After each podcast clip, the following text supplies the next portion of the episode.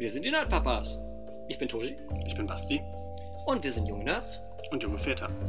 Und das ist unser Podcast, wo wir darüber sprechen, wie es ist, Vater zu sein. Oder Nerds. Und eventuell irgendwann mal Väter von jungen Nerds zu sein.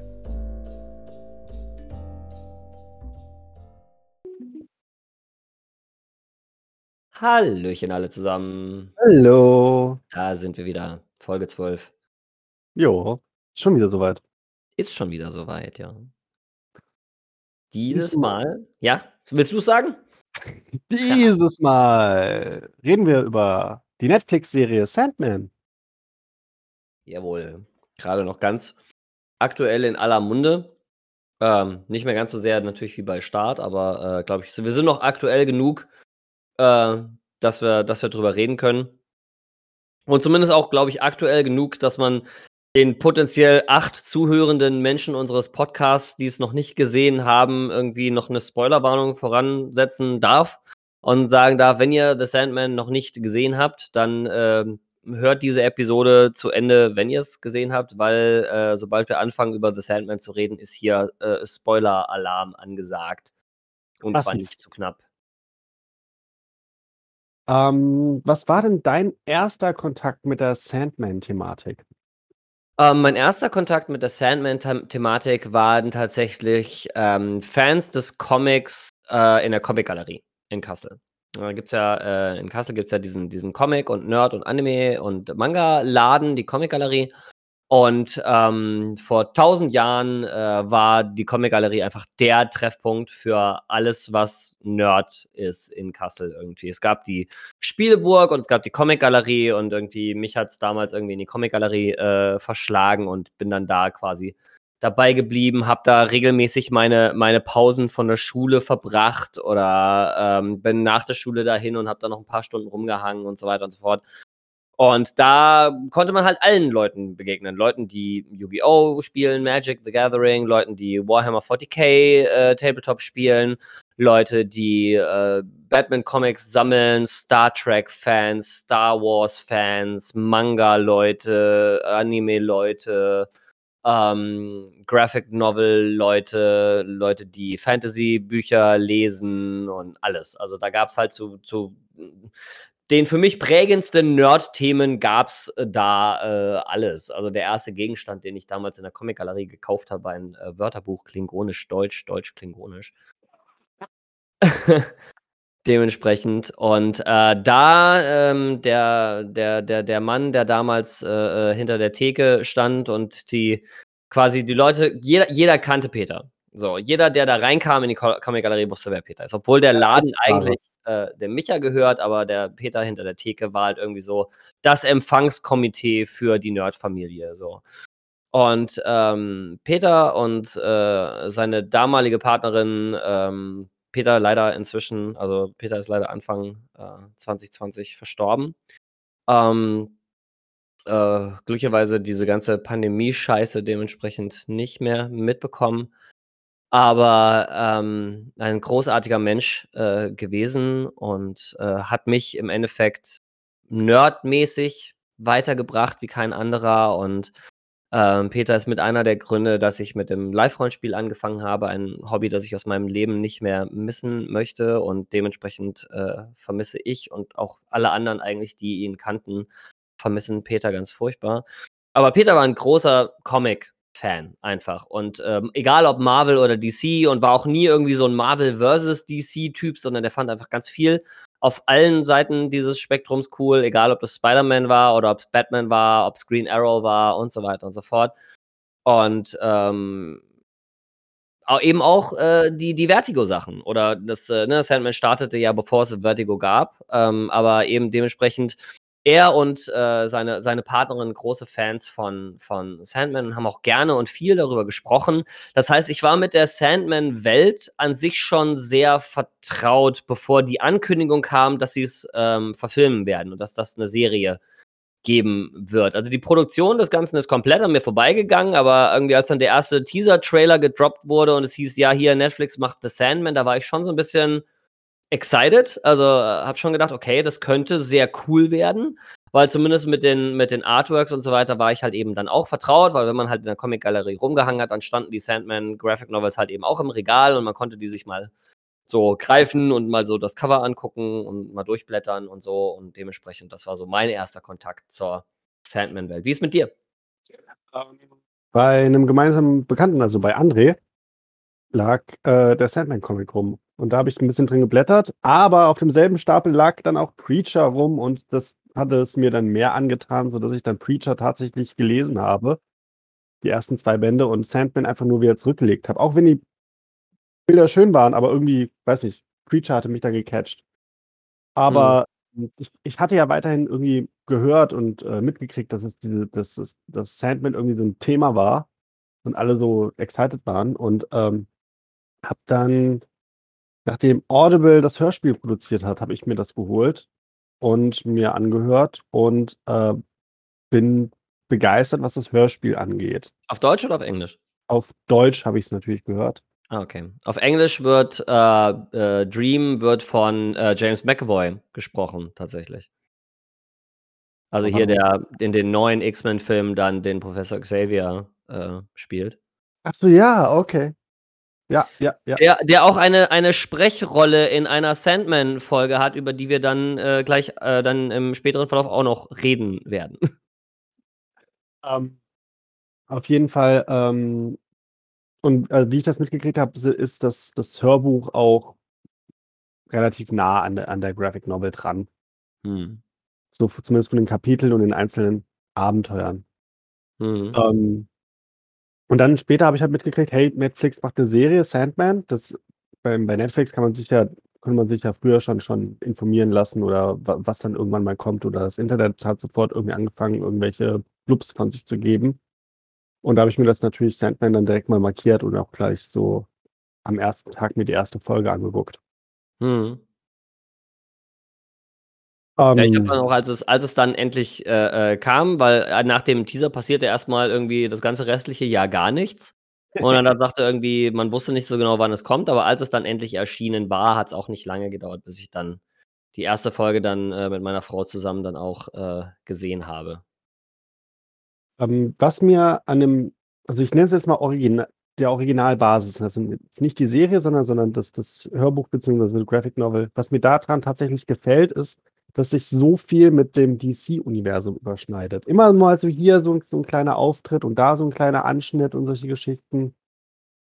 Das ist das ist, ne, so das finde ich immer ganz cool, wenn so was passiert, ne? So kleine Easter Eggs und Cameo-Auftritte. Ja, das konnte man halt in der Netflix-Variante jetzt aus lizenzrechtlichen Gründen nicht machen, ne? Das ist ja immer so das Ding. Wobei es der Serie absolut nicht geschadet hat, dass diese Easter Eggs dann irgendwie fehlten. Es war halt irgendwie dann 'ne lose Anbindung an das DC-Universum, was man da in den Comics hatte, aber es war jetzt auch nicht storyrelevant, ob da jetzt der Martian Manhunter drin auftaucht oder ob die Justice League an irgend 'nem Punkt mal erwähnt wird. Oder halt auch de es äh, so de es geht ja dann um 'ne um 'ne explizite Folge, wo es halt darum geht, äh, äh, mit Doktor Destiny und so, also Ja. Das ist halt da da muss ich gestehen, bin ich, äh Hut ab, wie Netflix das gelöst hat, das DC-Universum rauszulassen. Da das war anders, aber fand ich ganz gut so.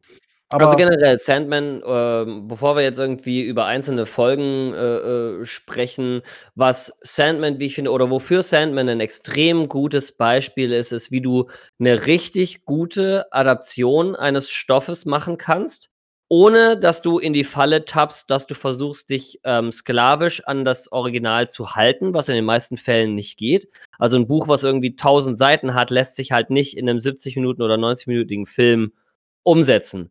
Geht nicht, ne? Also, siehe die Herr-der-Ringe-Filme, die alle schon ewig lang sind und trotzdem 'ne ganze Menge aus den Büchern einfach weglassen mussten oder weggelassen haben, aus welchen Gründen auch immer. Also, egal wie sehr man's versucht, man wird immer in die Falle tappen, wenn man versucht, einen Stoff 1:1 von einem Medium in ein anderes Medium zu übertragen. Auf der anderen Seite ist halt eben auch nicht so gut, wenn man sich irgendwie so 'n Stoff nur als lose Inspiration nimmt und damit dann was völlig anderes und völlig Eigenes macht, was mit dem Original einfach gar nichts mehr zu tun hat, weil das geht dann halt auch nach hinten los. Ne? Ah. Sebastian fallen spontan zwei Beispiele ein. Ja, äh, da wollen wir jetzt aber auch nicht spoilern.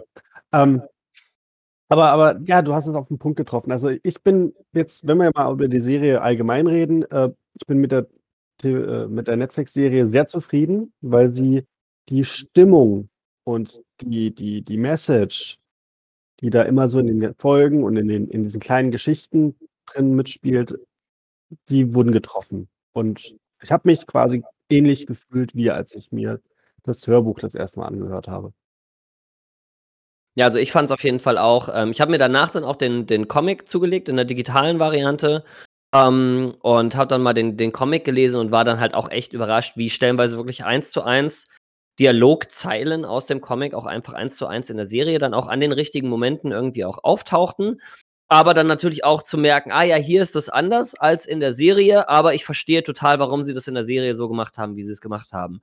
Es wurden ja auch bei einigen Charakteren wurde auch irgendwie dann äh, das, das Geschlecht angepasst, bei äh, Joanna Konstantin natürlich aus, äh, oder Konstantin, äh, auch aus äh, lizenzrechtlichen Gründen. Ne, war also auch wieder eine äh, die andere DC-Figur, die Hellblazer-Lizenzen liegen halt einfach woanders.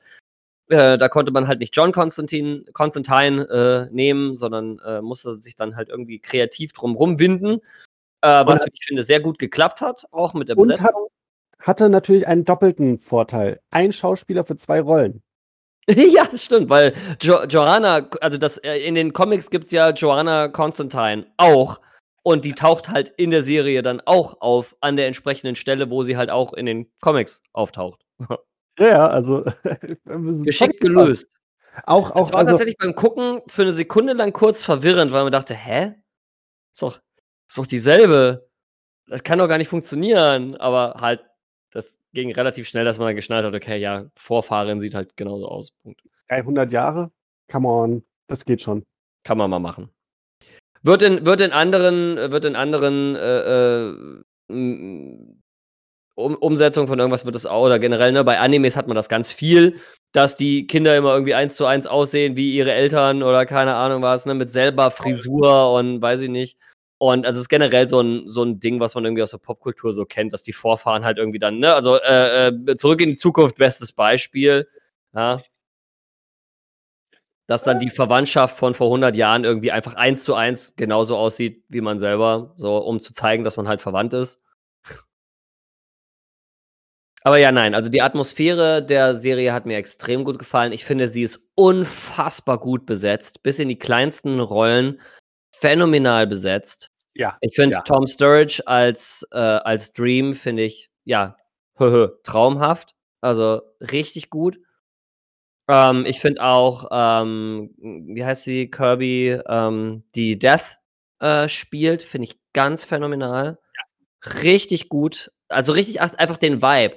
So, natürlich haben wir wieder die ganzen in Anführungszeichen Fans der Graphic Novels da draußen im Internet, die sich irgendwie die, die Zunge heiß wüten äh, darüber, dass ja Death eigentlich irgendwie so ein, so, so, so ein kleines, kleines weißes Goth-Mädchen ist und dass es in der Serie halt irgendwie eine erwachsene schwarze Frau ist äh, und dass es ja gar nicht geht, weil. Unterschied macht's. Weil Rassismus. Ähm, und dementsprechend, also ich finde es eine phänomenale Umsetzung. Ich finde, sie hat genau die richtige Atmosphäre irgendwie, genau den richtigen Vibe irgendwie für diese Figur. Und es wird halt in der Serie auch einfach ganz klar etabliert, so diese, diese, diese Endless, diese, diese Endlosen, wie die aussehen, ist halt einfach völlig willkürlich quasi. Ne? So, die erscheinen dann halt irgendwie, wobei das in den Comics, finde ich, noch ein bisschen eindrucksvoller stellenweise dargestellt wird, dass Dream halt unterschiedlichen Völkern auch von anderen Planeten, wie jetzt im Martian Manhunter und so weiter, dann auch in einer völlig anderen Form erscheint als, als den Menschen. Und ich finde aber auch, dass die Serie das ganz gut geschafft hat, das irgendwie rüberzubringen, dass Dream halt nicht so aussieht, sondern dass das eine Variante davon ist, wie Dream in Erscheinung tritt. Ja, das, äh, wir haben ja Gott sei Dank auch die, die, die eine Folge, wo, wo sich Dreams Aussehen immer wieder so ein bisschen ändert. Also mhm. über die Jahrzehnte. Jahrhunderte. Ja, wobei das immer noch, ne, das ist immer noch dieselbe Figur, dann mit anderer Frisur und anderen Klamotten. Aber du hast halt eben auch die Bonus, in der Bonusfolge, die animierte Variante mit den Katzen. wo Dream dann halt einfach als Katze auftritt. Genau. Oder du hast halt eben dann in der Folge, wo sie halt in die, in die Hölle gehen, um dann eben gegen, gegen Lucifer dann irgendwie äh, The Oldest Game zu spielen, äh, hast du auch diese Szene mit Nada, wo man dann halt Dream sieht, wie Dream irgendwie vor 10.000 Jahren den Menschen erschienen ist und so weiter. Und äh, dementsprechend haben die das schon drin, dass diese Endless nicht in der Form immer so aussehen, wie sie aussehen. Oder jedem anders erscheinen. Oder jedem auch anders erscheinen können, ja. Ne? Also und ähm äh, weiterer Punkt, ne, äh, Lucifer wurde ja auch anders besetzt. Weil Ja, das handelt es handelt es ich sich auch bei gut. diesem Lucifer um den Original Lucifer aus der Serie Lucifer, inklusive Messekil. Ja. Es ist ja dieselbe Figur. Es ist der also, die Serie Lucifer ist ja der Lucifer aus dem Sandman-Universum, wenn man so also, aus dem DC-Universum. Genau. Es ist derselbe Lucifer, aber das hätten sie nicht machen können. Die hätten nicht den Schauspieler von Lucifer wäre so in diese. Rolle stecken können. Es wäre wirklich so schön gewesen, muss ich gestehen, weil ich ich mag diesen Lucifer unglaublich gerne, auch Aber wenn das die hätte Serie so lala ist. funktioniert. Das hätte so was von nicht funktioniert. Ja, Weil hier gibt's auch wieder der ist seit so. ich weiß gar nicht, wie viele Staffeln Lucifer, äh, im Endeffekt dann, äh, hatte. 9, 8? Ne, aber der ist halt wirklich so 'n Sympathieträger und so 'n unfassbar charismatischer Typ. Das hätte 'n totalen Disconnect gegeben, wenn du den auf einmal irgendwie äh, als die Art von Lucifer, äh, gesehen hättest, der jetzt dann von Gwendolyn Christie dargestellt wurde. Ja, aber das ist halt der der Lucifer vorher. Ja, ich weiß, aber deswegen finde ich's halt gut, dass sie da dann gesagt haben: „Ja, wir nehmen da halt jemand anders für.“ Ähm, worauf ich, äh, echt gespannt bin, äh, ich habe ja auch nur das erste Hörbuch, ne? Also, mir fehlt quasi dieser zweite Akt ebenfalls, der jetzt noch der ja auch als Hörbuch jetzt erschienen ist.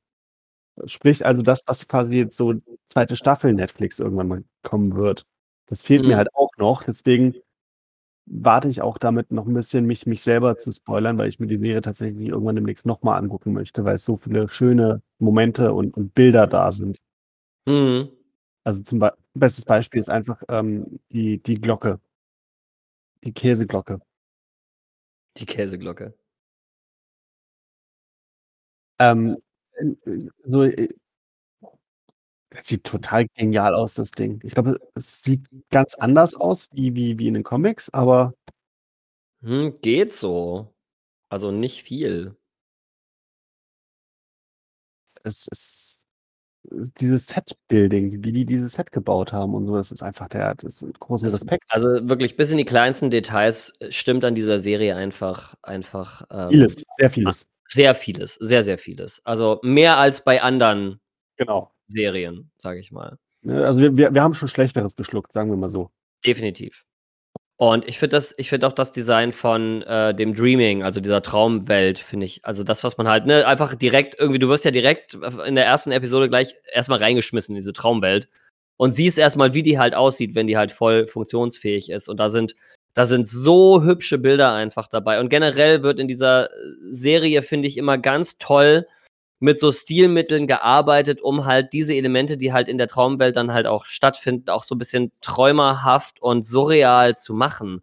Also, du hast stellenweise einfach völlig absurde Kamerafahrten, die total kreativ sind und, äh, auch einfach Bilder und und und, äh, ja, einfach auch visuelle Elemente, die total beeindruckend sind. Also, diese diese Serie ist auch einfach echt schön, so.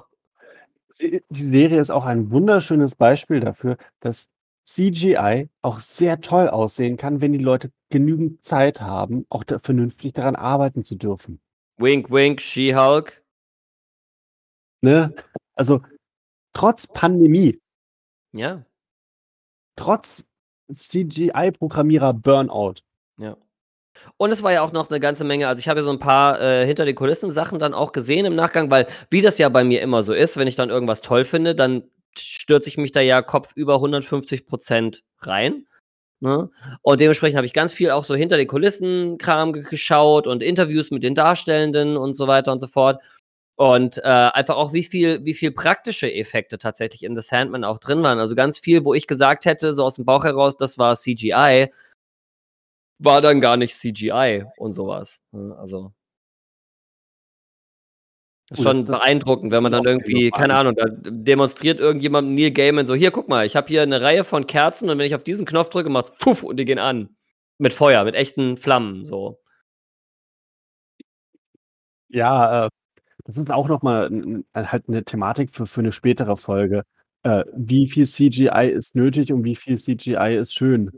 Hm, ja, das stimmt. Das ist noch mal 'n Ne? Thema für sich. Das ist noch mal so 'n Thema für sich, weil, äh, irgend ja, das das machen wir dann mal. Also, das CGI-Schlachten hin und her.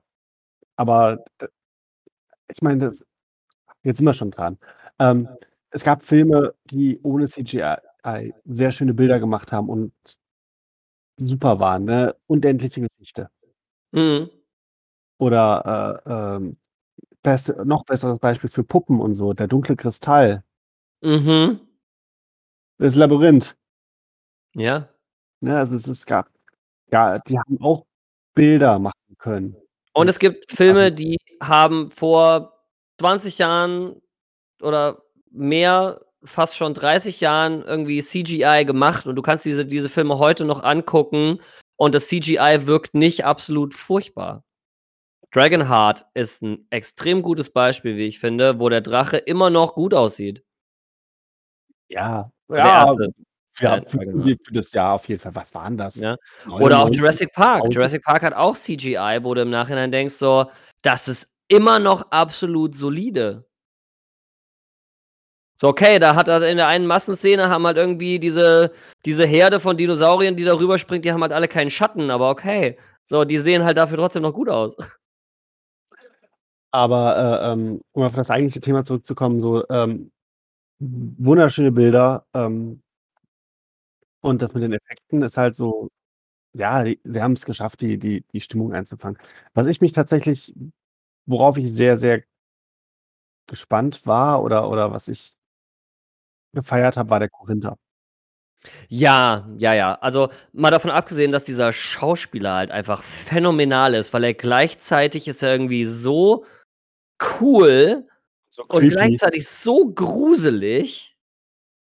Also, sobald der auf'm Bildschirm auftauchte, saßen meine Frau und ich jedes Mal da und dachten so: „Oh fuck, da ist er wieder. Oh shit.“ Und und das ist ja der Witz irgendwie gewesen, weil weil, ähm, der Korinther ist weder gut noch böse aber nur weil er weil er wie soll ich das erklären? Der der ist ja auch gar nicht böse gewesen im Endeffekt. Er hat halt Ne, sein Ding er gemacht. ist ja erschaffen worden für 'nen Zweck. Also, Dream hat ihn ja gebaut, um genau das zu sein, was er ist. Ja, und und und das hat man, glaube ich, dann erst auch tatsächlich erst in der letzten Folge tatsächlich dann verstanden. Ja. Dass der Korinther gar nicht so böse weil wie soll ich das erklären? Ich hatte zwischendurch halt auch die ganze Zeit immer mal so diesen Vibe, so dieses äh, also, man muss jetzt äh, oh Gott, ähm, ähm, in der Hörbuchvariante kommt der Korinther erst später vor. Ja. Und hier in der Serie kommt er glaube ich, schon von Anfang an ist der Von Anfang an, jetzt in der 1. Folge gleich ist er ist er dabei, ja. Und da ist es auch so, dass dieser Korinther halt so 'n bisschen anders ist, meiner Meinung nach, als als der in in im Hörbuch, beziehungsweise in der echten Story. Aber der der Schauspieler ist einfach heftig. Ich wusste halt die ganze Zeit nicht, soll ich den mögen oder soll ich ihn nicht mögen? Ich ich weiß Ja, nicht ist wirklich phänomenal äh, phänomenal gecastet. Also, hat 'ne ganz tolle Präsenz, also, 'ne ganz tolle Bildschirmpräsenz. Und, ähm und was ich an der Serie auch extrem cool finde, ist, dass sie auf so vielen Ebenen gleichzeitig funktioniert. Ne, also, du hast irgendwie diese Serie hat irgendwie 'ne Storyline, so von der 1. Episode bis zu Episode 5. Das ist so die Story irgendwie. Da irgendwie Dream wird ei einkassiert durch 'n Ritual, was eigentlich seiner Schwester Death hätte gelten sollen und, ähm, verliert dann irgendwie seine seine 3 Quest-Gegenstände, die er sich dann halt wiederholen muss und dann hat er das halt am Ende geschafft und dann ist der Story Arc halt durch. Ja, Und eigentlich halt eigentlich sind's noch 'n paar Gegenstände mehr, ne? Also, sein Mantel weil also, das das ist jetzt so der Punkt, hey, hier unterscheidet sich die die Serie von dem Original, weil den Mantel, den hatte ja dann der der Sandman. Ah, okay. Ja gut, weil das wieder so 'ne DC-Referenz ist quasi. Ne? Den Ja. genau, das das den den Sandman mussten sie ja dann auch rauslassen. Ja, ja, klar. Da haben sie ja nur Easter Egg-mäßig mal so rübergezwinkert quasi. Genau. Ähm, na ja, aber dann ist halt du sitzt halt da irgendwie als jemand, der der die Serie guckt und weiß halt, diese Serie hat 10 Episoden. Und dann ist bei Episode 5 ist halt der Story Arc, von dem du gedacht hast, da geht's irgendwie die ganze Staffel drum, ist irgendwie vorbei. Und dann denkst du so: „Hä?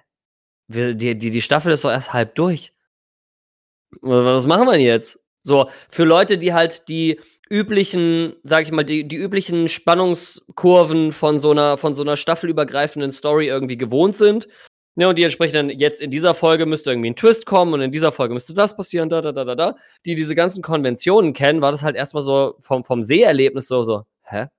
Was ist 'n jetzt los?“ Und dann beginnt halt Folge 6 mit Dream, wie er da auf 'ner Bank sitzt und Tauben füttert und denkt: „Ja, ich habe jetzt irgendwie alles geschafft, so, was ich eigentlich machen wollte und jetzt was mache ich 'n jetzt?“ Das war halt so cool, wie die's geschafft haben irgendwie, dass da so 'ne so 'ne Parallele entstanden ist zwischen den zwischen den Zuschauenden und der der Hauptfigur irgendwie.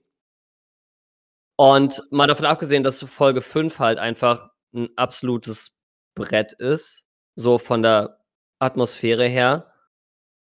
Also, da hat man danach „The Sound of Her Wings“ auch gebraucht, so, um wieder klarzukommen, weil irgendwie „24/7“ oder wie auch immer die Folge heißt oder oder der Comic heißt irgendwie „24/7“ oder „24 Stunden“, ähm, weiß ich nicht genau, der die die der die Comic-Episode. Da war sowieso irgendwie so 'n Comic hat halt 24 Seiten und Neil Gaiman hat halt gesagt: „Alles klar, auf jeder Seite dieses Comics ist halt 1 Stunde später.“ So. Ähm, ja, also, ähm Dr. Destiny, äh, ist halt auch, äh, krass. Ja, also, das ist halt sie haben das halt natürlich für die Serie haben sie die Figur 'n bisschen angepasst, ne? Der ist irgendwie 'n bisschen vielschichtiger, finde ich, als Dr. Destiny und nicht ganz so irre.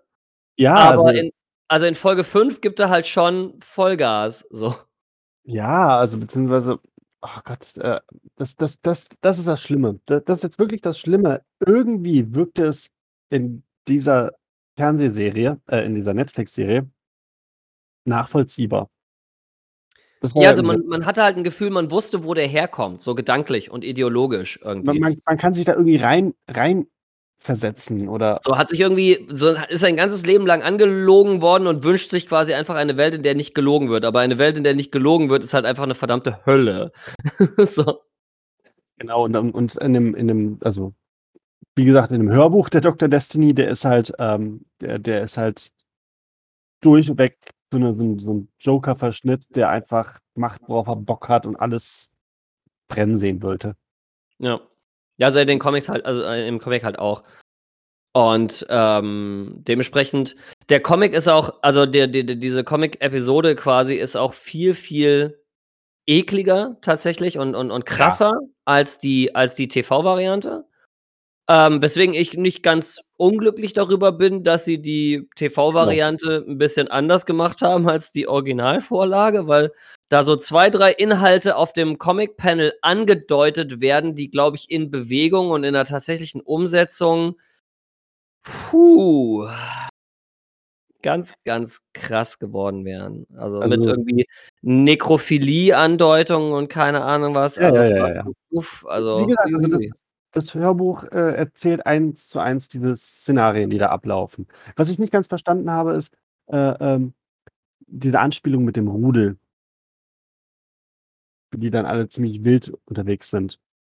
Ja, da geht's halt irgendwie darum, so diese die die diese tierische Seite irgendwie im im Genau, Menschen dann irgendwie tatsächlich da so rumhocken und und den den den fiktiven Mond anheulen oder so, weil konnte ich mir nicht ganz vorstellen. Ja. Äh, müsste ich auch mal in den Comic tatsächlich reingucken, um mir das mal anzusehen, wie das umgesetzt wurde an der Stelle. Mhm. Und, äh, andererseits möchte ich's vielleicht auch gar nicht sehen, weil das wurde so so so widerlich beschrieben alles, diese Mhm. 24 Stunden, also, was da abging. Ja. Die Deswegen, also, die die Umsetzung ist immer noch krass genug, dass man nach der Folge erst mal da sitzt und denkt: „Uff, äh, was habe ich da grade gesehen“, so ungefähr. Ähm, aber ich m sage mal, Seriengucker heutzutage sind ja von Game of Thrones, The Boys, The Walking Dead und wie diese ganzen wir sind einfach krass, um krass zu sein, Serien stellenweise irgendwie einfach Dinge gewohnt. Da schockt einen wahrscheinlich Folge 5 von The Sandman dann nicht. Ich als jemand, der solche Serienformate genau aus diesen Gründen, äh, vermeidet mich hat Folge 5 schon so 'n bisschen, äh in den Bauch geschlagen, sage ich mal. Dafür habe ich in Folge 6 dann nur geheult, weil das einfach so krass war. Aber aber auf 'ne andere Art und Weise, auf 'ne irgendwie berührende Art und Weise. Also, ähm, Folge 6 ist auch so 'ne Folge, vor der ich so 'n bisschen Angst hatte, ne, weil ich ich auch diese Szene mit dem Baby halt kannte. Und Ja, die vor allen Dingen dieser Satz dann so dieses das Baby sagt halt dann zu äh, weiß nicht, willst willst du diese Szenerie erklären oder wollen wir einfach direkt die Pointe wegnehmen? Ja, also das Ding ist, äh, wir haben ja schon am Anfang angekündigt, wir spoilern uns jetzt quer durch die durch die Serie durch und dementsprechend, äh, wird halt auch das, äh, gespoilert. Vielleicht ist für manche, speziell für die Nerd Nerd-Eltern, die uns hier, äh, zuhören, die, äh, äh, vielleicht auch auf Spoiler scheißen und sagen: „Ist mir doch egal“, ähm, vielleicht ist es auch 'ne gute Warnung irgendwie, dass man sagt vor Folge 6 so: „Hier, Vorsicht, in dieser Episode wird, wenn auch auf wirklich berührende Art und Weise, weil es halt eben zum Leben und eben auch zum Sterben irgendwo dazugehört, wird halt auch ein Kindstod, ein ein früher Kindstod angedeutet“, so. Also, natürlich Oder nicht angedeutet, es passiert halt so, weil Death geht halt da irgendwie 'n ganzen Tag ihrer Arbeit nach und Dream ist halt dabei und geht mit ihr mit. Und sie holt dann halt Leute ab, die halt deren deren Lebenszeit halt einfach zu Ende ist. Und da ist halt dann mittendr mitten in der Folge ist dann halt auch irgendwie dann geht sie halt an so 'ne Kinderkrippe und, äh, hebt dann halt so 'n Baby da raus und sagt: „Ja, das ist leider alle Zeit, die du kriegst“, so. Ja, und im im Hörbuch fragt halt das Baby halt auch so so: „War's das schon? Kommt dann nicht mehr?“ Ja, ist krass, dass das, äh, äh, im im Hörbuch also, dass dem Kind tatsächlich 'ne Stimme gegeben wird. Das wird quasi in der in der Serienepisode nur angedeutet, ne? Da da antwortet sie quasi auf die Frage des Kindes, aber man hört das Kind nicht sprechen, so. Ja, wie gesagt, Hörbuch ist ja wieder 'n anderes Medium, da hast du kein Ja. Bild, muss halt dann irgendwie anders erzählt werden oder die Stimmung anders eingefangen werden. Und das da das das fand ich halt so krass, so, dass in dem Hörbuch hat halt das Kind gesagt so: „War's das? Kommt dann nicht mehr?“ Und und in der Serie sagt Dev quasi genau diese Antwort, die sie einfach auch im Hörbuch sagt. Mhm. Ne? „Ja, das war's. Mehr kommt da nicht.“ „Tut mir leid.“ Ja. Heftig. Also, es war also speziell, wenn man wenn man irgendwie jetzt ich als Vater irgendwie, ne das ist generell was, was sich so 'n bisschen geändert hat, seit man halt eben Vater ist. Das wird immer von von Eltern wird das immer so gesagt, dass sich das verändert, aber man glaubt es nicht, bis es passiert. Aber seit seit man selber irgendwie Eltern ist, wenn dann halt im Fernsehen irgendwie oder auch in Büchern oder Comics oder keine Ahnung was wenn halt Eltern ihre Kinder verlieren oder wenn irgendwie Kindern schreckliche Dinge passieren und so weiter, das tut noch mal ganz anders weh jetzt, als als das vor 5 Jahren wahrscheinlich noch wehgetan hätte, so. Also, das puncht halt wirklich ganz anders. Aber, äh, wie gesagt, das ist, äh also, anders hätte ich's nicht sehen wollen an dieser Stelle so. Ne, man braucht alle Facetten. So, sie holt jemanden ab, der halt einfach an Altersschwäche so der der einfach seine Lebenszeit dann auch ausgekostet hat. Sie holt Leute ab, die aufgrund von nicht aufgepasst haben, in Verkehrsunfall geraten sind. Sie holt Leute ab, die beim Schwimmen irgendwie ertrunken sind. Sie holt Leute ab, die vom Fahrrad gefallen sind. Sie holt Leute ab, die abgeknallt worden sind. Und sie holt halt eben auch Babys ab, die halt im Kindsbett sterben, weil das gehört halt eben auch zu ihrem Job dazu, so. Und dann wär's halt auch seltsam gewesen, diese Aspekte nicht zu zeigen, weil diese Episode hat ja 'ne ganz, ganz klare Message irgendwie, die sie transportieren will. Und diese Message hätte nicht glaube ich, nicht denselben Impact irgendwie, wenn man nicht das volle Spektrum gesehen hätte. Was ich halt faszinierend fand, in dieser Folge habe ich mir dann halt selbst auch diese Frage gestellt, ist also, was wäre wohl gewesen, wenn die wenn diese Zauberer nicht Dream, sondern tatsächlich Death einkassiert hätten? Was für 'n Chaos wäre dann auf der Welt entstanden? Ja, einfach ach nicht mehr gestorben Ja, wären. Leute wären einfach entweder wären einfach alle gestorben oder keiner mehr. So, keine Ahnung, ich weiß es Ja, nicht. aber aber ich glaube, ich ich rede hier jetzt nicht von so 'ner von so 'ner 28 Days Later Variante oder oder oder Zombie-Apokalypse, sondern ich glaube einfach nur so, da hängen dann irgendwie Leute irgendwo aufgespießt an irgendwelchen Ecken und sagen so: „Ey, kann mich mal einer runterholen? Das ist voll scheiße hier.“ Ja. Oder oder, weiß nicht, die Altenheime überlaufen oder keiner braucht mehr 'n Arzt oder Leute stehen dann irgendwann so so 20 Jahre später stehen dann die Leute irgendwie in den Gassen und lachen, während sie sich gegenseitig in den Kopf schießen. Ja. So totaler Werteverfall quasi. Ja, wir, brauch, wir brauchen quasi ein, ein Sandman-Multiversum, wo wir dann auch mal eine Variante kriegen, wo tatsächlich Death einkastiert wurde. Nur mal zu gucken. Nein, brauchen wir nicht. Es wird ganz furchtbar. Also alleine die Vorstellung ist schon ganz schön krass. Ja, aber äh, ähm, man, man lernt halt in dieser Folge, finde ich, irgendwie, dass das Leben nur deswegen lebenswert ist, weil es den Tod überhaupt gibt. Ja. So, weil es endlich ist. So, es kann halt nicht jeder ein, ein Hop Gatling sein. So. Womit wir quasi zur nächsten Folge kommen. Naja, das ist die zweite Hälfte von der Folge. Das, das ist sogar die nächste Das Hälfte. ist dieselbe Folge, genau. Ähm, kommt in den Comics, kommt das wesentlich später, diese Anekdote mit Hop Ja. Gatling? Oder diese, diese, diese Episode, wenn man so möchte? Ähm, hier machte das total Sinn, das beides in einer Episode zu verpacken. Und auch da mussten sie eine Änderung vornehmen, weil ja eigentlich hätte das genau den 100-Jahre-Rhythmus getroffen, äh, wenn man sich an die Comics gehalten hätte, weil der, äh, Dream ja in den Comics halt in den 80ern wieder rauskommt aus, dieser, aus diesem Gefängnis. Wäre das natürlich in der jetzt Serienvariante erst jetzt zu unserer Zeit äh, ist und damit halt ein paar Jahrzehnte später und er sich dann im Endeffekt bei, bei Hop Gatling dann am Ende auch entschuldigen muss. So, Entschuldigung, ich bin ein bisschen spät. So.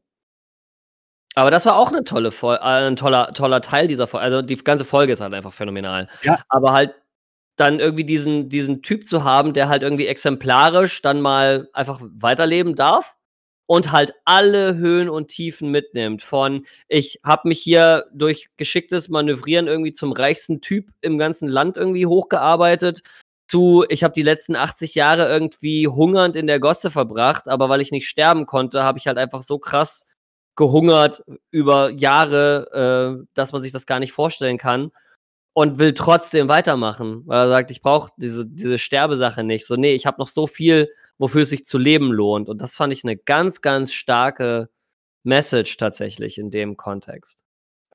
Vor allen Dingen halt das, das, das Ende quasi dieser Folge. Also dieses, dieses, hey, sie gehen im Streit auseinander und, und Ja. äh, es ist nicht sicher, ob sie sich wiedersehen werden und dann wird er einge wird, wird Dream eingefangen und das, was Dream halt vorhat, ist halt sein, sein Freund. Ja. Aber ich bin tatsächlich auch der festen Überzeugung, wenn Dream nicht, ähm, nicht gefangen äh, worden wäre durch dieses Ritual, weiß ich nicht, ob er in den 80ern tatsächlich auch da zurückgekommen wäre. Also wenn der, der Dream noch derselbe Dream gewesen wäre wie 100 Jahre vorher, wäre der nicht gekommen. Aber durch diese Gefangenschaft und dann durch diese persönlich oder durch diese Charakterentwicklung, die er ja dann in der Serie eben auch bis zu diesem Punkt durchgemacht hat, ha- ist es halt ein anderer Dream, als das in den 80ern sonst gewesen wäre. Und, und, und dementsprechend kann er sich dann endlich auch eingestehen, dass er eigentlich, dass ihn und, und Hop Gatling einfach wirklich auch so eine, so eine Freundschaft verbindet irgendwie. Ich meine, er hatte lange genug Zeit, nachzudenken. Ja, wenn du halt nichts anderes zu tun hast, als in so einer Glasbubble zu sitzen, dann denkst du wahrscheinlich auch über ganz viele Sachen nach. Zum Beispiel überhaupt Gatlin. Ja, zum Beispiel über Hop Gatling. Was mir in, der, in dieser Folge halt gefehlt hat, ist ähm, ähm, dann, dann ein bisschen das mit dem Will Shakespeare. Ja, das wurde quasi nur so ange, angeteasert oder ange, angeschoben. Aber das Ding ist eigentlich, also für, für jemanden, der jetzt die Comics nicht kennt, reicht es eigentlich auch so, weil jeder weiß, wer Will Shakespeare ist, so ungefähr. Und dass dann Dream irgendwie was damit zu tun hatte, dass Will Shakespeare irgendwie den, den Funken der Inspiration gekriegt hat, um irgendwie da seine, seine Werke zu schreiben, das ist ja als, als Story erstmal an sich völlig offensichtlich und taugt an sich auch. Wenn man da jetzt mehr Details wollte, müsste man halt in die Comics gucken. Zum Thema Will Shakespeare, kleine Insider-Anekdote. Will Shakespeare ist ein Ork, der irgendwo am Straßenrand steht. Will heißt und mit seinem, mit seinem Speer schüttelt. Ja, ja, Shakespeare, ja. Ah. Nee, also insgesamt, also The Sound of Her Wings, wahrscheinlich, ja, ich würde schon sagen, meine, meine Lieblingsepisode der Staffel. Auf jeden Das Schöne Fall. an dieser Episode ist, dass es eine, eine in sich geschlossene Kurzgeschichte ist. Ja. Und sie einfach von der ersten bis zur letzten Sekunde einfach unfassbar gut funktioniert, total rund ist. Ganz viele, wie ich finde, schlaue Dinge sagt, irgendwie, so als, als Message irgendwie, die, die die Folge da irgendwie rüberbringt und irgendwie, sie ist total. Und das Ding ist, normalerweise we werden, werden Serienepisoden so nicht gemacht. Also jeder, jeder, jeder, in jedem, jeder Universität in den USA, wo du irgendwie Screenwriting oder keine Ahnung was lernen kannst, würde dir davon abgeraten, so eine Folge zu machen. Weil in dieser Folge passiert gar nichts. In dieser Folge unterhalten sich zwei Personen miteinander. Es gibt einen ganzen Film, den ich persönlich unglaublich feiere, in dem 90 Minuten lang nicht wirklich was passiert. Das und sich nur Leute unterhalten. Aber das ist, äh, äh, falls du den nicht kennst, A Man from Earth. Hm. Das ist so ein, weiß nicht, Kammerspiel. Schwierig zu beschreiben. Auch super, super Schauspieler dabei. Also, das sind so diese Schauspieler, die du aus, aus X-Factor und so weiter immer kennst. Hm. Ja, diese, diese typischen, äh, ich glaube, so, so, so ähnlich weil, wie auch, glaube ich, Whoopi Goldberg oder solche Geschichten. Die hat ja auch bei X-Factor schon mal mitgespielt. Also diese ganzen, wie soll man sagen, 80er, 90er B-Schauspieler. Also Whoopi Goldberg ist nun wirklich keine 80er, 90er B-Schauspieler. Nein, aber okay? Whoopi Goldberg hat ganz, hat, hat Don't you put that disrespect on her Whoopi name. Goldberg ist eine von diesen Schauspielerinnen, die sich auf, auf so viele geile Nebenrollen gestürzt hat. So, so, die spielt auch bei den, bei, bei den Geschichten aus der Gruft zum Beispiel mit und so. Ja.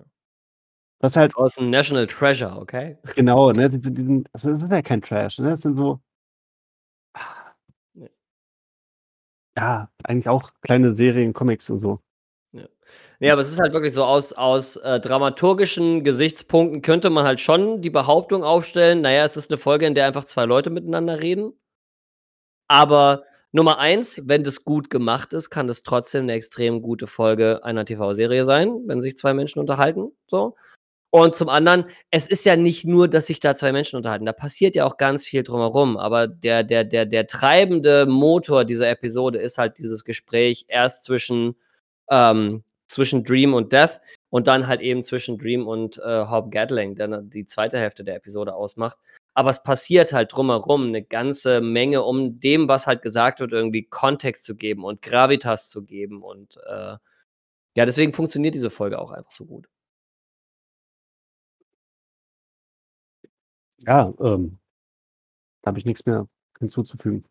Und danach beginnt halt der zweite Spannungsbogen der Serie, der halt eben durch den Corinthian, der halt quasi von Episode 1 auch schon so mit eingeführt wurde, um, glaube ich, so ein bisschen auch als narrativer Kleber für die Staffel zu fun fungieren, damit halt alle Folgen irgendwie so ein bisschen einen Zusammenhang miteinander haben, weil er zumindest in den meisten Folgen dann eben auch mal auftaucht ähm, ist dann halt eben die, diese Serial Convention und der Dream Vortex. Ich weiß jetzt nicht, wie es auf Deutsch heißt, aber ähm, äh, der, der Wirbel.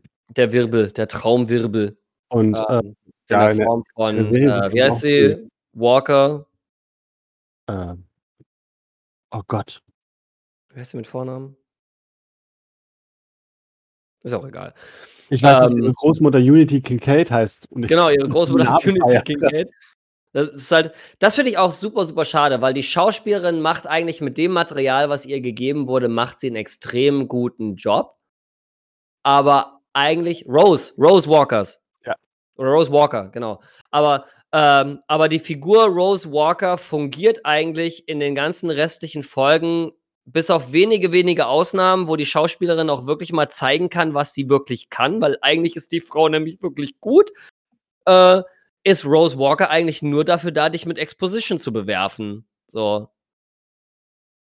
Und das ist ein bisschen schade, weil das ist halt, das wird halt der, der auch dem, dem, der, dem, der ersten Hälfte von The Sandman so gar nicht gerecht. Hast du dann eine Figur, die die ganze Zeit Fragen für das Publikum stellt, damit diese Fragen halt beantwortet werden. So, äh, weiß ich nicht. Also, es hat halt, die ist eine, es ist ein bisschen eine verschwendete Figur, finde ich. Irgendwie, man hätte mit Rose Walker, glaube ich, mehr machen können und man hätte weniger Telling und mehr Showing machen können, eigentlich. Wobei das auch wieder so eine Frage ist, jetzt wo ich es gerade laut ausspreche, irgendwie, ob man diese komplexen Konzepte, die da erklärt wurden, ob man die hätte durch zeigen statt erzählen anders vermitteln können. Weil ich glaube, so war es auch schon relativ schwierig, irgendwie dem Ganzen zu folgen. So, was ist jetzt eigentlich ein Traumwirbel und was tut das und warum ist das ein Problem? Und in der Serie wurde dir halt erklärt, warum das ein Problem ist und erklärt, warum, was da alles schiefgehen kann, sodass du halt irgendwie Kontext dafür hattest. Aber man hätte das, glaube ich, also ich weiß gar nicht, ob man es hätte vernünftig mit, mit Showing statt Telling irgendwie umsetzen können Es, es stellt sich halt die Frage, ob es überhaupt wichtig war, zu wissen, was ein Wirbel tatsächlich ist oder ob die Information reicht, dass das nicht sein darf. Ja. Ne, weil ich meine, beim, bei, also ich habe das mit dem Wirbel dann auch tatsächlich erst wirklich verstanden durch die Netflix-Serie. Weil das wurde, glaube ich, bei mir im, im Hörbuch wurde das nicht so, so super aufgeschlüsselt, also was ein Wirbel tatsächlich ist. Aber Mhm. ähm, ähm, dass halt, dass es ein Problem ist und dass das gelöst werden muss und wie es gelöst wurde, das wurde halt auch im Hörbuch rübergebracht. Aber, aber wel- welche Konsequenzen sich aus diesem Wirbel tatsächlich ergeben, das, das hatte ich so im Hörbuch einfach nicht so richtig verstanden. Hm. Ja. Naja, und auf jeden Fall folgen wir dann irgendwie der Story von Rose Walker, die dann irgendwie ein Traumwirbel ist, weswegen dann in ihrer Umgebung irgendwie alle möglichen Leute irgendwie anfangen, irgendwie abgefahren zu träumen und die Wände zwischen diesen Träumen brechen zusammen und bla bla bla. Und sie zieht dann irgendwie in ein Haus voller skurriler Personen, was einfach mega gut ist. Ich weiß, in den Comics ist das noch ein bisschen anders irgendwie, die Leute, mit denen sie da irgendwie zusammen wohnt oder arbeitet oder keine Ahnung was. Da, den, den Comic habe ich da bis dahin, glaube ich, nicht. Also den, den Comic hatte ich nicht, wo das, wo das drin auftaucht, dieser Die Dream sind dieselben. Hm? Die Charaktere sind dieselben, Okay. die Träume sind anders. Die, Ah, die, okay. die Träume sind ein bisschen expliziter und ein bisschen, also ähnlich 24-mäßig, ne? Also Okay. 24 Hours. Also, also das, das mit, mit Barbie und Ken zum Beispiel, das wird ein bisschen eindeutiger und auch uneindeutiger. Okay. Ähm, aber also nicht, dass ansonsten. Ken ein perverses Schwein ist, sondern. Ne? Weißt du Bescheid. Okay. Aber ansonsten, also eine, ein, ein skurriler Haufen Charaktere, die einfach äh, auch wieder phänomenal besetzt sind mit den Leuten, mit denen sie besetzt sind. Ähm, ganz toll gecastet. Ähm, und die sorgen für eine ganze Menge, finde ich, Farbe und ähm, Flavor irgendwie auch für die, für die zweite Hälfte. Und dann haben wir halt einfach äh, Stephen fucking Fry, ja, der dann halt einfach auftaucht und ist halt irgendwie Gilbert, der halt irgendwie im Dachgeschoss wohnt. Und einfach, man glaubt, er ist Brite aber man weiß es nicht so genau. Und also Ja. wirklich auch phänomenal von, von Stephen Fry dann auch ähm, dargestellt irgendwie und stellt sich heraus, er ist Fiddler's Green, einer von den verbleibenden drei Träumen, die irgendwie wieder, wieder eingesammelt werden müssen. Und er ist nicht mal eine Person. So, er ist halt einfach ein Ort. Und das finde ich habe ich so Beispiel cool. nicht im Hörbuch verstanden, muss ich Hm? gestehen. Das habe ich im Hörbuch auch nicht verstanden gehabt. Ich wusste zwar, dass, dass Gilbert quasi ein, ein, ein Traum ist und, und dann weggeht, aber äh, dass, dass, dass Gilbert Fiddler's Green ist, das, das wurde für mich so nicht aufgeschlüsselt tatsächlich. Das habe ich dann Mhm. erst äh, in der Serie gerafft. Ah, okay. Also einfach auch so ein Konzept, ne? So, bewirf mal, bewirf mal ein, ein armes Publikum mit, mit der Idee, so, diese Person, mit der du dich gerade unterhalten hast, ist eigentlich gar keine Person, sondern ist eigentlich ein Landstrich. So. Ja, gut, was ähnliches hatten wir, ich weiß nicht, hast du mal in Doom Patrol reingeguckt? Nö, Da unterhalten sich Leute mit einer Straße. ist auch nett. Aber, aber, also, es ist jetzt nicht so, als wenn der Asphalt an- antworten würde, sondern das ist, eine Straße ist ja mehr wie nur Straßenbelag, sondern, sondern Häuser, Schaufenster und solche Geschichten. Und so funktioniert die Unterhaltung mit dieser Straße. Ne, man, man stellt der Straße eine Frage und irgendwo geht eine, eine, eine Reklame an, wo genau diese, nur diese zwei, drei Wörter, die, die die Antwort des Satzes bilden, an. Oder dann im nächsten Schaufenster blinkt auch wieder nur irgendwas. Das ist sehr witzig. Also eine Unterhaltung mit der Straße zu führen, ist schon kreativ interessant gewesen. Auf jeden Fall. Und ähm, ich wusste, lustigerweise ähm, habe ich eine, eine Parallele gezogen, von der ich die entsprechende Person, die diese Veranstaltung organisiert hat, bei Zeiten mal fragen muss, ob da irgendwie ein bisschen Inspiration herkommt. Aber diese Serial Convention, ne? also halt diese, diese Convention von, von, von SerienmörderInnen, die sich da zusammentun und sich einmal im Jahr treffen, um einfach irgendwie so Panels zu machen, wo sie dann irgendwie darüber reden, irgendwie, warum Gott sie beauftragt hat, irgendwie Menschen zu töten oder warum weibliche Killer genauso cool sind wie männliche Killer und keine Ahnung was. eine phänomenale Szene, in der Fiddler's Green quasi von Raum zu Raum geht und immer schockierter wird, weil langsam klar wird, auf was für eine Veranstaltung oder auf was für eine Veranstaltung sie da geraten sind. Aber eine, eine Bekannte äh, von mir hat äh, ein Live-Rollenspiel konzipiert, von dem sie sagt, es basiert eigentlich maßgeblich auf American Horror Story ähm, Hotel oder so. Und da geht es halt darum, dass sich halt in einem Hotel um Halloween irgendwie ein Haufen Poltergeister und ein Haufen Serienkiller und ein Haufen Serienkiller-Poltergeister treffen, um halt irgendwie neue Opfer zu sammeln. Und äh, dann gibt es ganz viele, dann sind die alle irgendwie miteinander kreuz und quer verknüpft, um ein bisschen für Dramatik zu sorgen und keine Ahnung was. Und ich habe halt während der Pandemie ähm, zweimal die Online-Variante davon mitgespielt. Und ich fühlte mich von der, von der Episode mit der Serial Convention irgendwie, ich fühlte mich sehr erinnert an diese Veranstaltung und hatte, habe mir fest vorgenommen, dann die Bekannte dann mal zu fragen, ob da irgendwie eventuell auch ein bisschen Inspiration mit ins Game Design äh, geflossen ist, um da irgendwie. Ich habe halt American Horror Story Hotel äh, nicht gesehen, deswegen weiß ich nicht, wie viel da schon drin ist. Aber fand ich eine ganz witzige Parallele. Ähm, ja gut, das ist halt wieder eins dieser, wie soll ich das sagen? Es gibt ja bestimmte Mechaniken und Situationen, die es ja immer mal wieder gibt. Ne? Das, ist, das muss nicht unbedingt auf, auf American Horror Story Hotel festgebucht sein. Ich meine, das gleiche haben wir ja bei, ich glaube, Hateful Eight oder ne, wenn, wenn, bestimmt, wenn bestimmter Schlag Menschen für eine gewisse Zeit auf engem Raum miteinander klarkommen muss und die alle irgendwie so ein bisschen, weiß nicht, wie, soll ich das erklären, irgendwo eine Leiche begraben haben, dass, dass, dass das irgendwie interessant wird, wissen wir alle. Hm, ja. Ja, lassen wir mal so stehen. ja, ist schwierig zu beschreiben. Ja, ist auf jeden Fall schwierig zu erklären. Ähm, naja, auf jeden Fall, da kommt es dann eben zu, zu, dem, zu dem ersten, oder es wird, glaube ich, also zu mir zumindest wurde zu dem Zeitpunkt erst klar, was ist eigentlich, was war eigentlich die ursprüngliche, also ich meine, Dreams hat es halt auch erklärt, aber was war eigentlich die ursprüngliche der ursprüngliche Zweck vom Corinthian als, als Albtraum äh, und in was hat es sich halt entwickelt.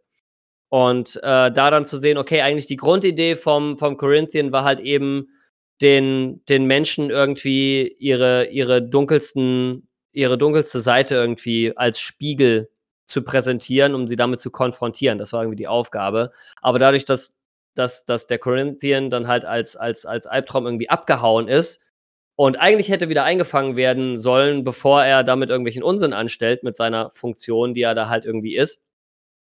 Hat sich das dann halt irgendwie als Funke der Inspiration so über Generationen und Generationen und Generationen von Menschen so weitergetragen und hat damit irgendwie einfach ein, eine komplette Community an Serienkillern irgendwie äh, produziert das, die, die dann halt eben äh, völlig frei drehen und dann halt eben ihrem Hobby nachgehen und sich dann irgendwie einmal im Jahr treffen, um diesem Hobby dann irgendwie auch, dieses Hobby auch zu zelebrieren und keine Ahnung was. Und das war schon, das war schon krass, so diese Konfrontation zwischen Dream und dem, dem Corinthian, der dann halt eben auch noch diesen Traumvortex dann irgendwie benutzen wollte, um aus sich selber quasi oder aus seiner, seiner Grundidee quasi so einen Überalbtraum zu machen und die alle irgendwie miteinander zusammenzuschalten und keine Ahnung was. Äh, das war schon relativ krass. Und dann halt auch die Lösung von Dream selber, dann den Serienkillern dann mal klar zu machen, so, ihr habt lange jetzt in einer Traumwelt gelebt, ihr wacht jetzt mal alle auf und realisiert jetzt einfach mal, was zum Geier ihr da tut. Das war halt schon eine krasse Lösung auf jeden Fall. Und eine gute, also eine super kreative In-Character-Lösung auch für das Serienkiller-Problem. Bestes Beispiel einfach, wie sie dann über den Parkplatz gehen und dann der eine Typ setzt sich rein. Puff. Genau, und dann an. die andere ruft irgendwie bei der Polizei an und gesteht halt irgendwie all ihre, ihre, äh, ihre Verbrechen und ähm, das war schon, war schon, äh, das war wieder so ein Fall, wo, wo eben Showing statt Telling irgendwie extrem gut funktioniert hat, wo ganz klar wurde, so, okay, die gehen jetzt alle unterschiedlich damit um, aber keiner wird das irgendwie vernünftig verpackt kriegen. Diese, diese Schuld, die sie da auf sich geladen haben, irgendwie. War auf jeden Fall extrem gut ähm, umgesetzt. Dann hatten wir eben noch dann äh, in Verbindung mit dem Plot, dass Rose ja irgendwie ihren äh, kleinen Bruder sucht, äh, der dann irgendwie bei einer Pflegefamilie untergekommen ist, die ähm, ganz klischeehaft dann irgendwie eigentlich nur auf die Kohle de, de, aus ist und eigentlich voll die, oder ne, der Typ dann irgendwie voll das Monster ist eigentlich, der das Kind irgendwie im Keller einsperrt und ihm nichts zu fressen gibt und keine Ahnung was. Ähm, dass der sich dann irgendwie in eine Traumwelt flüchtet, in der er quasi beschützt wird von einem der ursprünglich abgehauenen Albträume, nämlich Gold. Und äh, Gould aber eigentlich nur äh, aus dieser Albtraumrolle irgendwie raus möchte und eigentlich ein Traum sein möchte. Ne? Also auch ein ganz interessantes Konzept, so dass diese, dass die von, von, von Dream geschaffenen oder von, von Lord Morpheus dann geschaffenen Träume und Albträume zwar alle irgendwie ihre Funktion haben, aber sich dann doch irgendwann über die Äonen und Äonen zu eigenständigen Persönlichkeiten entwickeln, die irgendwann ihre eigene Idee davon haben, wie sie ihre Existenz verbringen wollen. Das fand ich total spannend. Das ist ja wieder ein Kontrast zu dem, was ich aus dem Hörbuch zum Beispiel ja kenne. Da war es ja, äh, die Traumwelt von dem Jungen war ja mit Sandman und vor allen Dingen das ganz Witzige seiner Frau. Also eine, Mhm. eine echte Person, ein, ein echter Mensch war in dem Traum eines Kindes mit eingeschlossen Mhm. und vor allen Dingen dann auch ein Toter, also ein, ein Gespenst. Das war ja der, der, ne? Ne? Ja, der, ja, genau. Der Typ halt von Mhm. der, von der, von der Freundin von Rose. Die, also die Freundin von Rose und der Typ, was wir hier in der Serie gesehen haben, die sind eigentlich in dem Traum von einem Jungen gewesen, im, zumindest im Und Original. eigentlich irgendwie beides irgendwie DC äh, irgendwie. Genau, also ganz, ganz komplett schwierig so zu erklären. Auf jeden Fall, worauf ich hinaus wollte, ist, die sind ja eigentlich in dem Traum drin und das ist ja gar nicht, Goat gab es ja so nicht, sondern es waren Brood und Glob, hießen die. Hm. Ziemlich eklige Typen. Und die haben das gemacht, um sich dort, haben, haben die dort eingesperrt und den Jungen manipuliert, um sich dort ihr eigenes Traumreich zu bauen, Hm. weil das abgeschottet war.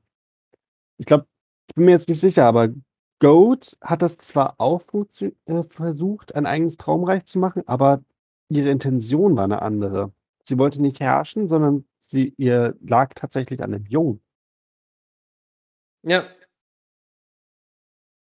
Und deswegen fand ich es auch wunderschön, dass man am Ende sieht, wie, wie äh, Morpheus wieder an die Arbeit geht Ja. Oh. Und neue Träume und Albträume erschafft. und Goat neu erschafft. Ja.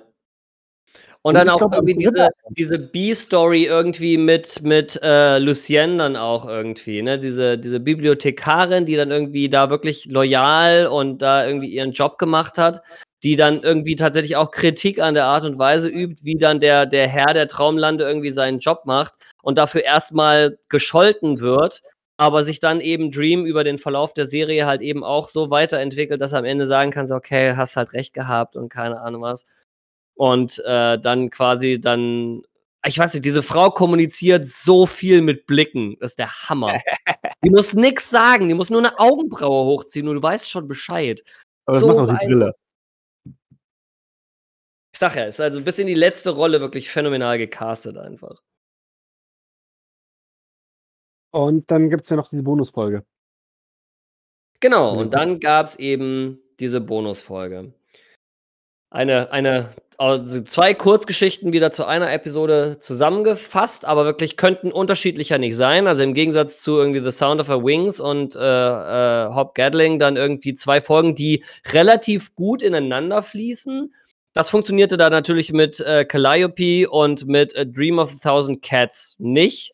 Vor allen Dingen, weil das Zweitere halt das dann ja der der der erste Teil, glaube ich ist der erste, ne? Das fängt nicht mit Calliope an, sondern es fängt mit A Dream of a Thousand Cats an, glaube ich. Ja. Schon schon wieder 'n paar Tage her. Ja, ja. Ja. Und das eine ist halt einfach animiert. Ist halt einfach 'ne animierte Episode mit Katzen. Und ich finde, A A Dream of a Thousand Cats, mal davon abgesehen, dass es halt da sind so viele also, das sollte man sich im Englischen angucken, wenn man was für die Besetzung übrig hat. Weil in dieser Folge sprechen, äh, hier die, ähm die Asiatin aus Grey's Anatomy spricht 'ne Figur, äh, James McAvoy spricht, wie gesagt, 'ne Figur. Ähm, sowohl David Tennant als auch Michael Sheen sprechen jeweils 'ne Figur und ihre jeweiligen Frauen sprechen die andere also, da es tauchen ja 2 Pärchen auf in dieser Serie, 2 Menschenpärchen. Ne? 2 Familien quasi. Und das eine Pärchen wird von David Tennant und seiner Frau gesprochen und das andere Pärchen wird von Michael Sheen und seiner Frau gesprochen. Also, wie gesagt, die ganze Folge ist phänomenal besetzt irgendwie. Ja, äh, Moment mal, schon, schon wieder David Tennant und Michael Sheen. ja, Die wie beiden mal wieder. Och. Hast du, hast du äh, äh, äh, Good Omens gesehen? Ja, Logo und geliebt. Ich habe auch das Buch gelesen und geliebt. Oh Gott, ja, also die, die, die beiden, na gut, ich bin sowieso ein Phänomenal. beiden. Und äh, Neil Gaiman selbst spricht äh, ja den, den Vogel, diesen, diesen Rabe mit dem Skelettkopf quasi. Wird Von Neil Gaiman höchstpersönlich gesprochen. Also ganz toll einfach, ganz, ganz toll. Auch ich finde es auch visuell einfach richtig schön umgesetzt. Ich finde, die Animation ist wirklich gut. Es hat so ein bisschen so ein, weiß ich nicht, so ein, so ein Cell-Shading, Ölgemälde-Stil. Also wenn man jetzt sich an die, sag ich mal, diese Ka Cartoon oder diese, diese, ja, diese Cartoons aus den 70ern, diese Cartoon-Filme zurückerinnert, wie jetzt irgendwie Herr der Ringe oder so, Genau, äh, wo man oder, echte Schauspieler gefilmt hat und dann nachher die Animation da drüber gelegt hat. Es ist so ein bisschen so, finde ich, vom Animationsstil, nur irgendwie moderner. Ja. Würde ich sagen. Also, ich glaube, ist nicht für jeden was, aber ich fand's extrem gut. So, äh, ähm, ich persönlich, wenn, wenn ich mir ein Resümee ziehen muss, ähm, ich mag die Kurzgeschichten-Folgen am liebsten. Ja, weil sie halt einfach in sich geschlossen sind und irgendwie einfach immer rund sind. Die, die Folgen selber sind auch in sich rund, weil sie eine Thematik abschließen. Aber bei denen ist das irgendwie noch mal anders. Ja, ich habe irgendwie also, so vom Bauchgefühl her, ich finde, jede dieser in sich abgeschlossenen Episoden hat halt irgendwie 'n Konzept, das sie vermitteln will oder 'ne Message, die sie vermitteln will. Und das funktioniert für mich einfach als Format extrem gut. Also, bei Dream of a Thousand Cats, finde ich, war war das Konzept, was mir am am härtesten eingeschlagen ist, war halt, na ja, die Menschen haben sich eine Realität erträumt, in der sie die Chefs sind und ihr die Haustiere. Und weil sich das genug gleichzeitig gewünscht haben, ist es Realität geworden. Und das bedeutet nicht, dass es mal eine Welt gab, in der die Katzen irgendwie 10 Meter groß waren und die Menschen gefressen haben und keine Ahnung was, weil die Realität, so wie sie da war, existierte einfach nicht. Oder hat nie existiert. Und das finde ich das Krasse. Es ist nicht so, dass die Realität, so wie bei bei, äh, Thanos irgendwie in in in Marvel, dass die Realität einfach verändert worden wäre und es gibt eigentlich diese Originalrealität, in der es mal anders war. Nein, in dem Moment, wo genug Leute sich eine neue Realität erträumt haben, haben sie sich diese Realität so erträumt, wie sie immer gewesen ist. So, es gibt keine Vorgängervariante dieser Realität. Realität war schon immer so, dass unsere Universumsgeschichte so verlaufen ist, wie sie verlaufen ist, weil sich das erträumt wurde. Es wurde in die Existenz geträumt und dadurch, dass es in die Existenz geträumt wurde, war es schon immer so und war nie anders. Das finde ich 'n total phänomenales Konzept, weil du weil du da wirklich um die Ecke denken musst, um das gegriffen zu kriegen. Ich muss jetzt grade unglaublich an Zelda denken. Sorry, aber wenn du den Traum äh, den Windfisch wächst, bist du dann noch real oder nicht mehr? Ja. Da sind wir wieder bei Link's Awakening. Ja, genau. Schö schöne Grüße an unsere Videospielepisode. Ähm ähm, was mir tatsächlich noch fehlt, ich hoffe, das das greifen sie auch noch auf, ist die die, ähm, äh, Shakespeare-Folge. Also die die die diese kleine Episode mit mit Shakespeare im wie er da das das Stück für die Elfen spielt. Mhm. Und Tiergeister und was auch immer. Ja, Midsummer Night's Dream. Genau. Ähm Dann gibt's natürlich 'n 'n paar Sachen, die sie wieder wegen DC nicht machen können, stimmt. Aber es gab ja doch, die die die Back äh, die die Hintergrundgeschichte von dem von wie hieß sie denn in der Hölle? Von, äh, Nada? Genau. Mhm. Ja, da hoffe ich Das auch, dass sie was was dazu machen. Das haben sie jetzt nur so angeteast und da ist noch mehr drin. Vor allen Dingen ist wieder mehr drin, was halt auch zeigt, dass dass Dream halt irgendwie auch mal 'n ziemliches Arsch gewesen ist, so. Das ist ja was, was in der jetzt also ich habe mich da so 'n bisschen eingelesen. Ähm, aber mit'm Blick auf die Uhr versuche ich jetzt noch irgendwie zumindest diese Staffel rund zu ziehen. äh, indem wir jetzt noch über kurz über äh, Calliope reden, ne? die Muse, die da in Gefangenschaft ist und dann irgendwie misshandelt wird, um dann halt irgendwie ihren, ihren, äh, äh, ihren Sklavenhaltern dann irgendwie die Inspiration zu geben, irgendwie ihre Bücher zu schreiben. Ähm, das wird da ja auch wieder so ein bisschen angesprochen, ne? weil Calliope hatte halt auch mal was mit, mit Dream und sie haben auch ein Kind gezeugt, ne? Orpheus, äh, also Orpheus. Und ähm, da wird das nochmal, das, das Prinzip nochmal aufgegriffen, dass Dream halt auch mal, dass das Dream sich halt verändert hat als Figur. Und dass es eine Zeit gegeben hat, in der Dream halt einfach aus unserer menschlichen, moralischen Perspektive nicht so ein netter Typ gewesen ist. Und das gilt halt sowohl für Nada als auch für äh, Calliope, also für Calliope, äh, die da halt eben schon irgendwie li liiert waren mit Dream, aber dass Dream halt zu dem Zeitpunkt noch nicht so die netteste Person aller Zeiten gewesen ist. Ähm, das Problem ist halt, man muss sich halt mal überlegen, äh, Dream muss ja auch gar nicht der Nette sein. Ich meine, Dream ist auch. Ist ein kosmisches Konzept, das quasi genau. nur als menschliche, in menschlicher Form auftritt. Also der muss nicht unseren menschlichen Moralvorstellungen entsprechen, ganz klar. Aber ich finde, das macht diese Folgen halt auch, diese beiden, ex diese Extra-Episode macht das halt irgendwie, verbindet das so mit der ganzen Staffel und macht damit das Gesamtpaket rund, weil diese Charakterentwicklung von Dream da nochmal aufgegriffen wird. Und ähm, mal davon abgesehen, dass ich die, also von den, von den dunklen und wirklich, wirklich ähm, schweren äh, Thematiken, die in der, in der Episode nur angedeutet werden. Ne? Es geht hier ja wirklich ganz explizit um, um, um, äh, um einen, einen, eine, einen Missbrauch an dieser Muse, äh, der da nur angedeutet wird und wirklich auch, wie ich finde, sehr taktvoll angedeutet wird.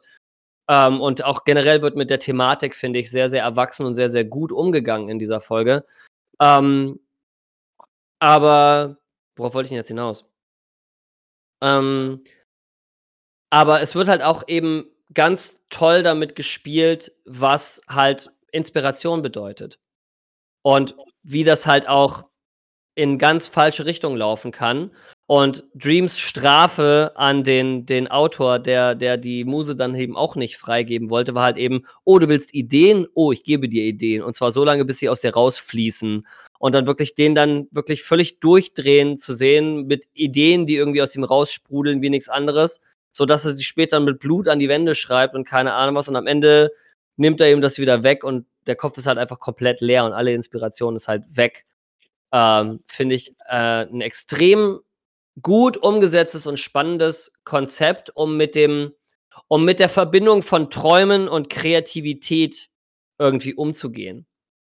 Ähm, weil das ist ja so ein bisschen das, wo es sich auch um Desire dreht. Und wir haben überhaupt nicht über Mason Alexander Park als Desire gesprochen. Das müssen wir nochmal nachholen, weil Mason Alexander Park war halt einfach phänomenal als Desire. Der, der, der Witz ist, dieser, dieser Desire-Arc, ich glaube, der kommt ja jetzt erst noch. Also, es ist ja schon ein, sag, sag ich mal, ein Mini-Arc ja schon gelaufen, in dem irgendwie Desire hat im Hintergrund irgendwie was geplant und hat das auch umgesetzt und es hätte fast geklappt, wenn diese naseweißen Görn und dieser Köter nicht gewesen wären. ne? Aber und dann halt auch Lucifer mit dem Beef auf der anderen Seite, irgendwie in der, in der Hölle unten. Äh, da hat Dream auf jeden Fall ganz schön was vor sich, weil Desire wird nicht Ruhe geben. Desire wird dann nochmal neu aufdrehen, hat, hat Desire ja auch angekündigt. Hat gesagt, das nächste Mal geht's bis aufs Blut. Und Lucifer hat dann auch angekündigt, so, okay, ich jetzt, jetzt werden die Handschuhe ausgezogen hier, jetzt geht's richtig rund. Ja, ich habe einen Plan, der wird, da wird selbst Gott aufschreien, so ungefähr. Und das finde ich sind zwei extrem gute Teaser für mögliche Entwicklungen von Staffel 2.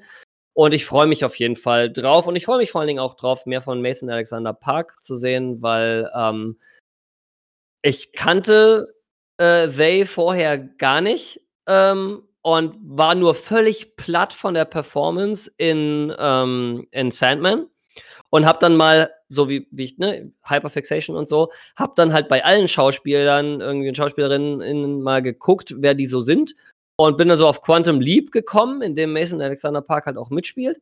Und jetzt bin ich am überlegen, ob ich das mal anfange äh, zu gucken, einfach nur, weil ich, weil ich äh, Mason Alexander Park so cool finde.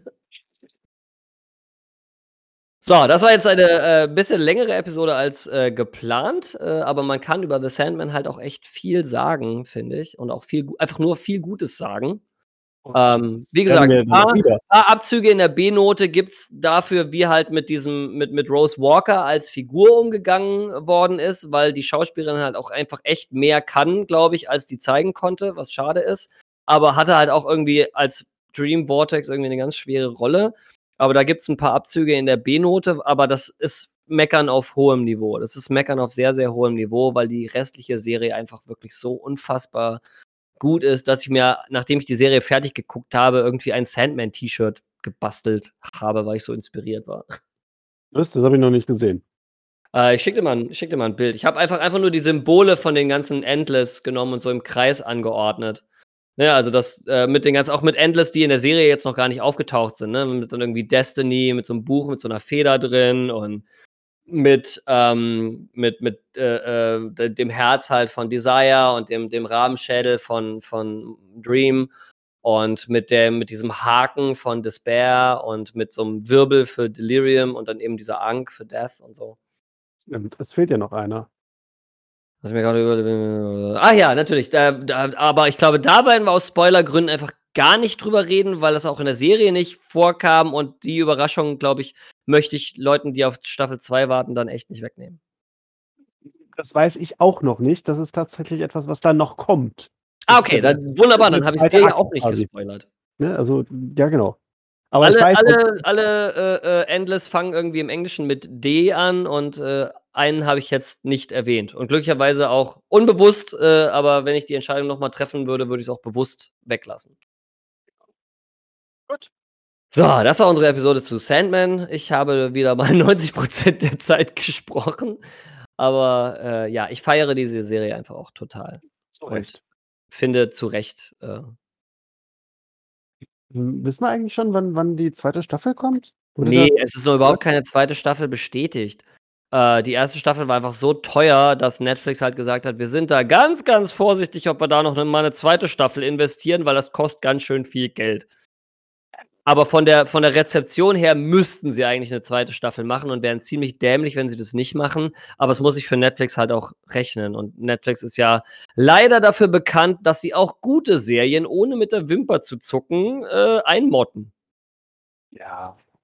Aber ich glaube, ich ich ich kann mir sehr gut vorstellen, dass die sagen: „Okay, nächstes Jahr geben wir dann irgendwann im Frühjahr bekannt, so: ‚Hey, Dreharbeiten starten und 2024 kommt sie dann.'“ Kann ich mir ganz gut vorstellen. Ja, gucken wir mal. Aber in 2024 kommt noch was anderes, worüber wir bei Zeiten noch mal reden müssen.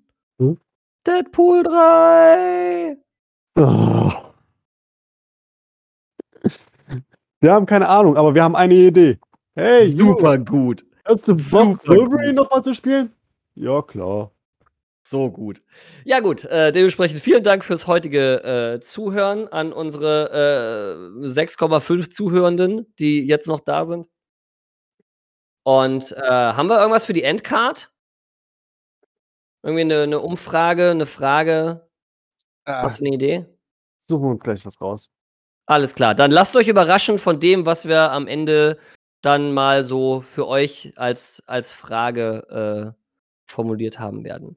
Wir sehen uns in Folge oder wir hören uns. Ich sage immer, wir sehen uns. Wir hören uns in Folge 13.